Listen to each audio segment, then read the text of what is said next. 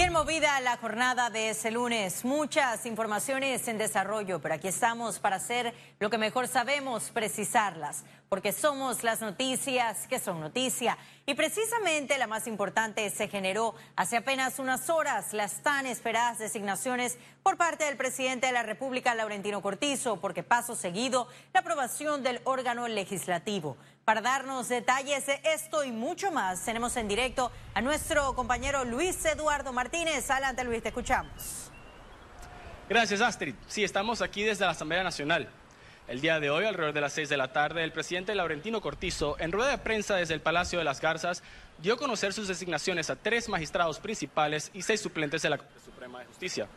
Recordemos, el Ejecutivo recibió una lista de 32 candidatos consensuados por el Pacto de Estado por la Justicia. Estos candidatos fueron evaluados por una consultora y luego entrevistados por el Ejecutivo. De ahí salen los designados del presidente. Pero vamos con las palabras que dio el presidente cuando dio su anuncio. Los tres magistrados principales y los seis magistrados suplentes. Sala penal, magistrada principal, 10 años, Maribel Cornejo. Sala penal, magistrada principal, María Eugenia López. Sala contencioso administrativo, magistrado principal, Carlos Alberto Vázquez. Magistrado del segundo distrito judicial de Veragua, es magistrado del Tribunal Superior de Trabajo. Esas son las designaciones que han sido aprobadas en el Consejo de Gabinete hoy por unanimidad de los tres magistrados principales, dos mujeres, una del Ministerio Público, que viene del Ministerio Público y otra del órgano judicial, y un abogado. Yo me siento tranquilo y me siento que hemos hecho las cosas como se deben hacer. Muchas gracias. En paralelo a las declaraciones del presidente Cortizo, la Asamblea Nacional dio inicio a las sesiones extraordinarias convocadas por el presidente el pasado viernes, con el propósito de discutir y debatir la designación de los magistrados, el nuevo Procurador General de la Nación, seis proyectos de ley y seis directores de autoridades del Estado. Nosotros conversamos con el presidente de la Comisión de Credenciales y diputado Roberto Ábrego sobre los pasos a seguir para ratificar a los magistrados designados por el presidente. Escuchemos sus palabras.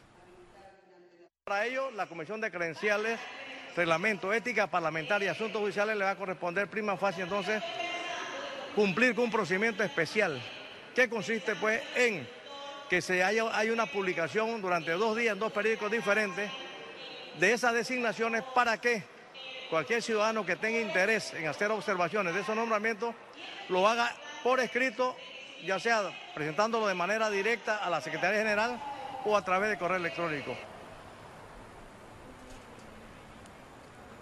Cabe destacar que tanto el diputado Roberto Abrigo como el diputado Juan Diego Vázquez, ambos de la Comisión de Credenciales, comentaron sobre la posibilidad de abrir un espacio de participación ciudadana durante el proceso de entrevistas a los magistrados. Esto es muy interesante debido a las presiones que hemos visto en las calles en días recientes. Pero de momento regresamos contigo, Astrid, en el estudio. Muchísimas gracias, Luis. Muy completo tu reporte. Estaremos pendientes del desarrollo de esta jornada. Por ahora nos mantenemos aquí para más informaciones. El Colegio Nacional de Abogados exige que el nombramiento de magistrados esté acompañado por un proyecto de reestructuración de la justicia panameña. Juan Carlos Araúz, el presidente del Colegio Nacional de Abogados, confía en que los 32 candidatos a magistrados de la Corte Suprema de Justicia tienen las competencias para ser nombrados. Sin embargo, subrayó que es necesario el apoyo del poder político en un proyecto a corto, mediano y también largo plazo para así solucionar la crisis de justicia en nuestro país.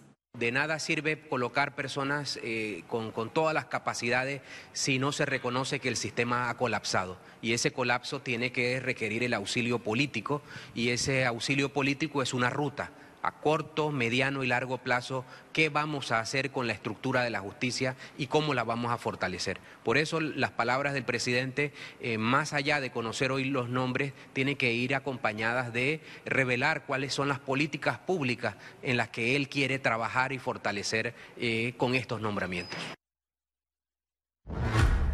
Y a pesar de las fuertes críticas al proceso de consultas, la Concertación Nacional mantiene firme su apuesta por el diálogo para continuar el proceso de reformas constitucionales. Creo que ha sido muy acertado el llamado que ha hecho tanto el Ejecutivo para dialogar con los jóvenes como también la Asamblea Nacional de Diputados. Creo que ambos están cumpliendo su rol, su rol eh, de liderazgo por un lado y su rol constitucional, porque este es el único proceso en, las últimas dos décadas en el cual realmente se está llevando una reforma eh, para todos los panameños de forma constitucional y en democracia.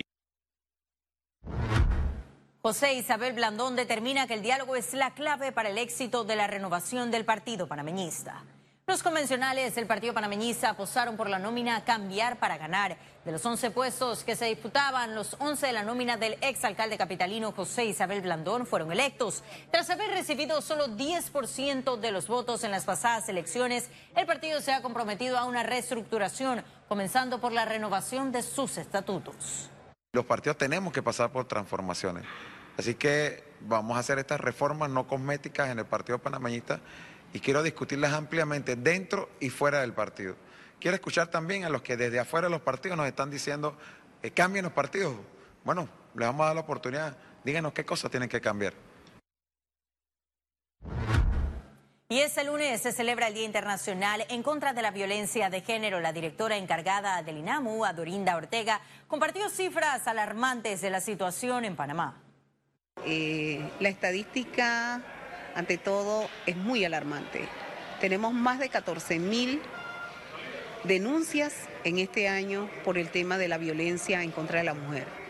Aparte de eso, ya llevamos 14 femicidios y eso para nosotros de verdad es sumamente alarmante. Es que con una ya es una alarma. Economía. Llega gracias a Caja de Ahorros. El gobierno nacional instaló mesas de trabajo para abordar la disputa por servicios de la cadena logística del país. A continuación, todo... artículo por artículo el gremio logístico en Panamá se mantiene en controversia. El sector transporte acusó a las navieras de intromisión en sus servicios. Mira, estamos pidiendo que regulen a las navieras, porque este problema no es de ahora. Este problema viene desde muchos años atrás. Anteriormente, aquí mismo en la autoridad marítima se sentaron navieras con transportistas de carga solamente en aquel momento y la solicitud era que las navieras saquen su mano de la carga terrestre. La Autoridad Marítima de Panamá convocó una reunión este lunes, donde las partes presentaron sus peticiones. Bueno, están pidiendo que las líneas o las navieras, ciertas líneas, ciertas navieras, eh, no se involucren tanto en lo que es el trabajo final logístico, más que todo de transporte, más que todo aduanal. Entonces, eh, la ley ahora mismo tiene diferentes opiniones, por eso que se están creando las mesas de trabajo para, como mencioné, ya al final se ponga eh, claro cuáles son las limitantes de cada sector. El Ejecutivo reconoció que existe un vacío de legislación en la industria. Que en el caso de que esas normas no hoy por hoy no cumplan con las necesidades de los actores, es importante entonces actualizarlas, revisarlas en conjunto y como un trabajo no solo del sector público, también del sector privado, de manera tal de que cumplan con los intereses de la colectividad. Yo creo que de repente ellos no conocen en sí la problemática del sector transporte. Ellos enviaron a sus representantes el día de hoy, están conociendo la información, estoy seguro que van a estar dispuestos a cooperar con cualquiera que sea la situación que soliciten. El 6 de diciembre será la próxima reunión de las mesas de trabajo del sector logístico y marítimo. Ciara Morris, Econews. Una delegación panameña se encuentra en Francia participando de la plenaria anual del Foro Global de la OCDE. El ministro de Economía y Finanzas, Héctor Alexander, se reunió con el primer ministro de los estados de Guernsey, Jonathan Letorque, en el marco del Foro Global de la OCDE. La misión panameña presentará avances del país sobre transparencia e intercambio de información. Empresarios de la Cámara de Comercio esperan que participación de Panamá en OCDE saque al país de listas discriminatorias. Nosotros consideramos que sumamente importante salir de la lista gris, pero no solamente salir de la lista gris y hacer lo que tenemos que hacer para salir, sino que tener una política y un plan de muy largo plazo para que no volvamos a estar ni siquiera en consideración o en el radar de ser incluidos en estas listas discriminatorias. Hemos tomado muchísimos pasos en esa dirección con nuevas leyes, intercambio de información, con nuevas leyes, por ejemplo, de penalización de la evasión fiscal. Economía. Llegó gracias a Caja de Ahorros. Y ahora sí ha llegado el momento de conocer un resumen de la jornada bursátil de este lunes 25 de noviembre. Iniciamos. El Dow Jones cotizó en 28.066 con 47 puntos, sube 0.68%. El IBEX 35 se situó en 9.319 con 90 puntos, sube 0.70%, mientras que la Bolsa de Valores de Panamá cotizó en 458 con 40 puntos, baja 0.62%. Ahora veamos en detalle el volumen negociado en la Bolsa de Valores de Panamá.